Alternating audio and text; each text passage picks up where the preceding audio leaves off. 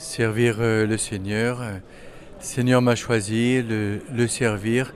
Comme ce matin je le disais, c'est essentiellement euh, l'Eucharistie qui m'a touché. la beauté, ce miracle permanent en fait, le corps et le sang de notre Seigneur qui est là, le peuple de Dieu qui est là. Je crois que c'est la première chose qui me vient à l'esprit. C'est votre premier contact finalement en, en, en tant que prêtre avec euh, des paroisses urbaines?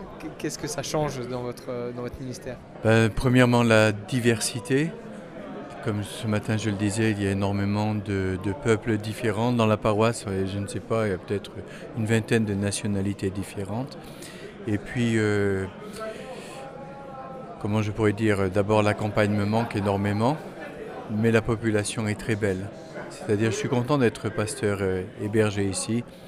Les grandes différences, je crois, c'est d'abord ça, la diversité, et puis euh, c'est un peu plus jeune qu'en paroisse et les églises sont un peu plus remplies, un peu plus remplies que, que en, en, campagne. Ça fait quand même quelques mois maintenant, mais ça s'intensifie, où on parle du cléricalisme dans l'église. Comment prêtres et laïcs peuvent aussi s'affairer à, à, à, travailler cette question euh, Quelle expérience là-dessus la communauté du chemin neuf vous, vous, vous donne?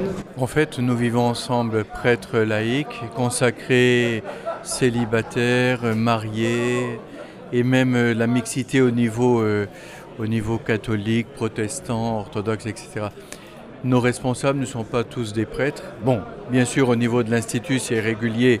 Normalement, c'est un prêtre, mais il y a, pour moi, par exemple, ma responsable de communauté ici, ici est une femme laïque. Dans la région, c'est une femme aussi. Au niveau national, c'est aussi une sœur consacrée, etc. Donc, je pourrais dire que c'est de, tout temps qu'on a, on a cette mixité. Qui nous empêche, euh, d'une part, qui nous empêche de nous prendre pour ce qu'on n'est pas. Et puis, ben, c'est-à-dire euh, les tout-puissants, quoi. Et puis, deuxièmement, les responsabilités tournent beaucoup aussi. C'est-à-dire, par exemple, cette année, je suis responsable du groupe de prière comme berger, mais l'année prochaine, je ne le serai pas. Nos responsables de fraternité aussi, euh, nos fraternités changent, les responsables changent, etc. Donc ça évite de se prendre la tête. Enfin, vous découvrez aussi un presbytérium, donc vous découvrez aussi la, le diocèse de Bordeaux. Euh, Qu'est-ce que vous découvrez? Bon, Au niveau du presbytérium, jusqu'à présent, j'étais dans des, dans des diocèses donc, euh, plutôt rurales, où il, on était, ou dans les îles, on est plus proche de 30-40 prêtres que 220 prêtres ici, donc c'est cette euh, grande quantité de prêtres que je découvre. Au niveau euh, du presbytérium, je pourrais dire que je me suis senti bien accueilli avec euh, vraiment des prêtres frères.